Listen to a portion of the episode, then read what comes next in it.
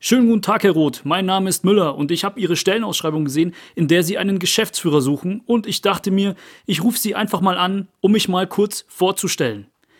So oder so ähnlich gehen sehr viele Jobsucher vor, wenn sie eine Stelle entdecken, auf die sie passen könnten. Die meisten Bewerbungscoachings fördern dieses Vorgehen auch als Tipp und halten Bewerber dazu an, zuerst den Hörer in die Hand zu nehmen, bevor man seine Unterlagen zuschickt. Wie sinnvoll dieses Vorgehen ist und was meine Tipps in diesem Kontext zum Thema Anruf vor der Bewerbung sind, erörtern wir in dieser Podcast-Episode.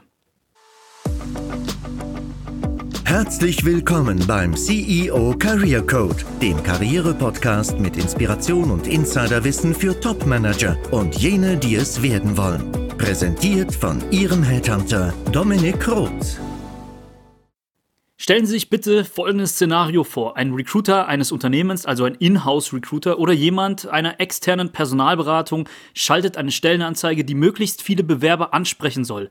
Ein Bewerber, um hier bei der männlichen Form der Einfachheit halber zu bleiben, der diese Ausschreibung für sich dann als interessant erachtet, möchte sich schon mal kurz via Telefon vorab vorstellen, um sich in Pole Position zu bringen und erst danach die Unterlagen zusenden. Eigentlich sollte es ja laut Prozess diametral dazu ablaufen. Zuerst in den Unterlagen überzeugen und danach die Chance eines persönlichen Gesprächs oder Telefonats für sich nutzen können. Es ist nicht so besonders schlau, in diesem Fall disruptiv, also nicht laut dem Prozess vorzugehen und dabei auch noch die Annahme zu vertreten, man sticht durch einen kurzen Self-Pitch, also durch den Anruf vor der Bewerbung, aus einer Masse an Bewerbern positiv hervor. Denn so innovativ und einzigartig ist dieses Vorgehen nicht. Und Recruiter, die als Ansprechpartner in den Anzeigen mit ihrer Rufnummer benannt sind, sind davon extrem genervt, weil das so häufig vorkommt. Lassen Sie mich den Grund erklären. In diesen Erstkontaktaufnahmen fällt oftmals der Satz, ich habe die Stellenausschreibung gesehen und die passt ja wie die Faust aufs Auge, ich kann mich darin zu 100% wiederfinden. Ja, und das glaube ich Ihnen auch als Recruiter bzw. als Headhunter. Und ich verstehe die Euphorie, wenn man mal eine Stelle entdeckt, die wie auf den Leib zugeschneidert wirkt. Aber Stellenanzeigen sind ja genauso geschrieben, dass sich möglichst viele Menschen angesprochen fühlen. Gehen Sie immer davon aus, dass Sie nicht der Einzige sind bei so einer interessanten Anzeige. Denn man geht ja prozessual nach einem Trichterprinzip vor. Man zieht so viele Bewerber wie möglich an, um sie dann im Zuge wie bei einem Trichter immer weiter einzugrenzen und vorzuselektieren. Und vor allem, wenn es sich um eine generalistische Position, zum Beispiel im Management handelt oder um einen Markt, der sehr viele begeistert, dann fühlen sich umso mehr von dieser Stelle abgeholt und angesprochen.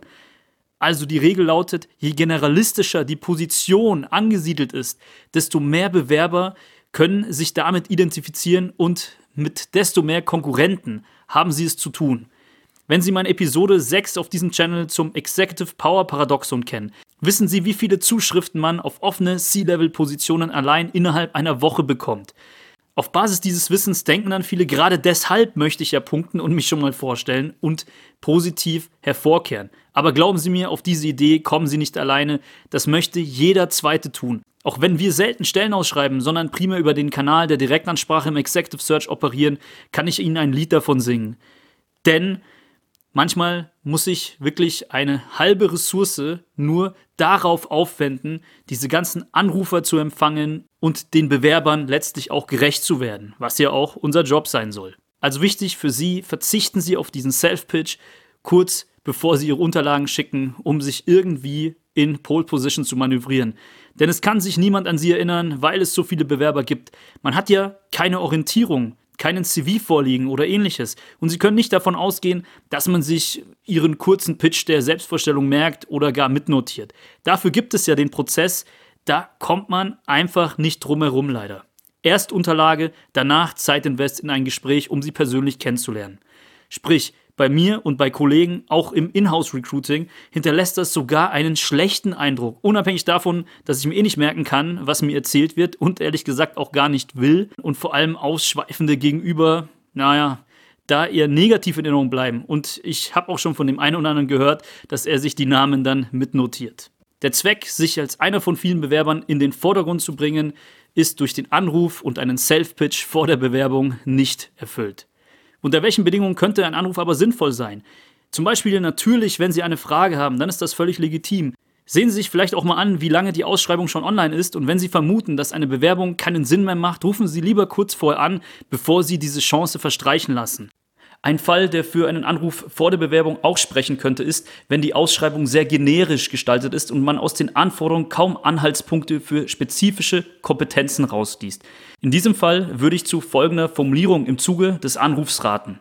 Die Ausschreibung ist ja interessant geschrieben, hierbei sprechen Sie eine breite Klientel an Bewerbern an und so auch mich. Was sind denn Ihre Auswahlkriterien hinter der Anzeige? Denn oftmals wird ja nicht alles kommuniziert. Diese Frage, also was die eigentlichen oder auch Top-Auswahlkriterien für die Stelle sind für den Recruiter, kann sich als Grund für einen Anruf vor der Bewerbung immer qualifizieren. Denn es ist oftmals nicht das Wesentliche in einer Stellenbeschreibung erwähnt und ersichtlich, und ich kann die neu gewonnenen Erkenntnisse durch den Anruf dann in Form von individualisierten Unterlagen verarbeiten und dadurch meine Chancen erhöhen. Das ist ein wichtiger Tipp und ein sinnvoller Zweck für den Anruf. Aber bitte verfallen Sie eben nicht dazu, dann das auch schon mündlich zu tun, sondern belassen Sie es bei der schriftlichen Form. Sie können sich auch merken in diesem Kontext, wer schreibt, der bleibt. Ach ja, eine häufige und sinnlose Frage wird auch oft gestellt, ich bin schon weit über 55 Jahre alt, lohnt sich dann eine Bewerbung überhaupt oder wählen Sie nur jüngere Manager aus? Was sollen wir denn als Personalberatung oder auch ein Inhouse-Recruiter AGG-konform darauf antworten? Diese Frage ist natürlich redundant. Im Zweifel bewerben Sie sich einfach und hören Sie sich mal die Episode 5 auf diesem Channel an. Die lautet Zu alt für den Arbeitsmarkt, 7 Tipps für den Bewerbungserfolg Ü55. Ich möchte noch eine andere Perspektive reinbringen. Statt den Anruf vor der Bewerbung zu tätigen, um seine Chancen zu erhöhen oder zumindest einzuschätzen, denken Sie doch mal über den Anruf nach Ihrer Bewerbung nach. Hierfür habe ich ein paar Tipps für Sie, wenn Sie circa 14 Tage nichts gehört haben oder gerne auch etwas früher, zum Beispiel nur in Form einer Eingangsbestätigung informiert worden sind, dass Ihre Bewerbungsunterlagen angekommen sind, dann ist es allgemein akzeptiert, dass man sich nach dem Status seiner Unterlagen erkundigt. Und hierbei treffen sie auch auf offene Ohren bei den Recruitern, beziehungsweise entschuldigt sich der ein oder andere sogar bei ihnen. Das ist dann eine Chance, um eine Einschätzung zu bekommen, beziehungsweise auch mal kurz über die Position zu sprechen. Beides ist hier möglich. Sie dürfen wissen, woran Sie sind, denn Sie müssen sich ja die Karten legen, wenn Sie auf Jobsuche sind. Dafür benötigen Sie Transparenz. Also wo haben Sie größere Chancen und wo weniger? Und Sie wollen hier wirklich eine ehrliche Aussage einfordern. Ich finde, das ist Ihr Recht. Nach dem Motto, bin ich Prio A oder bin ich Prio B? Ich kann mit beidem leben. Und wo genau stehen Sie denn als Unternehmen gerade mit dem Prozess? Das wären so meine Fragen für das Gespräch. Wenn Sie daraufhin merken, dass ein Gesprächsfluss entsteht, können Sie sich ja durch gezieltes weiteres Nachfragen hervortun. Als nächstes würde ich mich dann auch danach erkundigen, nach welchen Top-Auswahlkriterien, zum Beispiel Top 3 Auswahlkriterien, der Recruiter die Vorauswahl vollzieht. Denn wie vorher auch schon geschildert, ist ja nicht alles in einer Ausschreibung transparent, sondern es gibt ja auch Kriterien dahinter. Wenn Sie auf Basis dieser Schilderung merken, dass Sie etwas in den Unterlagen nicht ausreichend akzentuiert haben, was hier eigentlich im Vordergrund stehen sollte, dann können Sie das eben nachholen und anbieten, einen CV nochmal erneut zuzusenden mit diesem herausgearbeiteten Schwerpunkt. Denn Sie sollen ja individualisierte Unterlagen anbieten und keine Standards überall hin verschicken. Das ist nicht unbedingt der Weg, der von Erfolg gekrönt ist. Im Gegensatz zu Stellenausschreibungen haben Sie als Bewerber bessere Chancen, wenn Sie eben nicht generalistisch, sondern sehr spezifisch ansprechen. Was vielleicht auch noch interessant sein könnte, ist der Fakt, wie eine Vorselektion abläuft im HR. Vor allem Inhouse-Recruiter können gar nicht in jedem Fachgebiet des Unternehmens bewandert sein, für das sie als Businesspartner rekrutieren. Sprich, diese haben einfach eine Schablone und legen diese Kriterien über jeden CV. Alle Best Matches kommen dann weiter und die nicht wirklich ad hoc überzeugend sind, kommen auf einen Maybe oder gar No-Stapel. Ganz simpel. Wenn Sie aber jetzt wirklich das Gefühl haben, dass Sie zu Unrecht auf einem nicht chancenträchtigen Stapel gelandet sind, identifizieren Sie gerne mal den fachlichen Vorgesetzten, zum Beispiel Geschäftsführer und oder Inhaber, Aufsichtsrat und sprechen diesen direkt an, zum Beispiel über LinkedIn oder Xing. Und zwar mit den Inhalten, die sie in Erfahrung gebracht haben durch das Gespräch mit dem Recruiter. Diese Top-Down-Taktik ist das idealtypische Vorgehen auch für den verdeckten Arbeitsmarkt, also fernab der offenen Stellen. Sie sprechen die höchste Entscheidungsinstanz an und gehen dann in ein Gespräch mit dieser. denn dort und nur dort können Anforderungen nochmal überdacht werden, beziehungsweise auch eine Entscheidung für einen vielleicht Quereinstieg getroffen werden.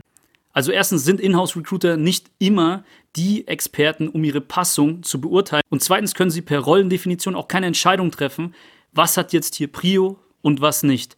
Wozu sich mit Inhouse-Recruitern oder gar den meisten Headhuntern aufhalten. Die meisten Headhunter lassen sich nämlich auch dazu anhalten, das perfekte Profil zu schicken und nicht den besten Kandidaten. Also, da gibt es einen Unterschied und das ist aufwendiger und erfordert auch etwas Mut und Beratungswillen. Gehen Sie nicht davon aus, dass der Headhunter Ihr Freund ist, sondern erstmal ein Dienstleister und leider auch oftmals eine Erfüllungsgehilfe seines Kunden, der eventuell Aufwand scheut. Bestimmt bekomme ich jetzt wieder die eine oder andere Beschwerde meiner Zunft zugeschickt, dass ich mich eben nicht so abfällig über unsere Branche äußern soll und dass ich sie doch öfter mal in ein schlechtes Licht drücke.